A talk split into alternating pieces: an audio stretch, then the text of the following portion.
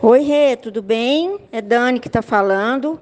Vamos lá. O carneirinho, ele tem propriedades mais hidratantes, né? Então, essa, essa, ele é muito enriquecido em ureia, muito, a formulação dele é muito rica em ureia, óleo de babaçu e outros ativos que vão atuar na, na, na hidratação, na recuperação de, de rachaduras, enfim.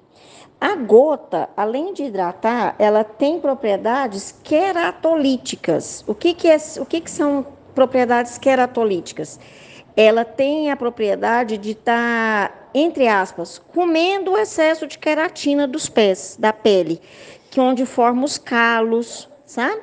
Então a gota, ela vai estar tá atuando também na, no amaciamento e na absorção de calos que estão nos pés, daquela, daquele, daquela quando a pele fica grossa, sabe?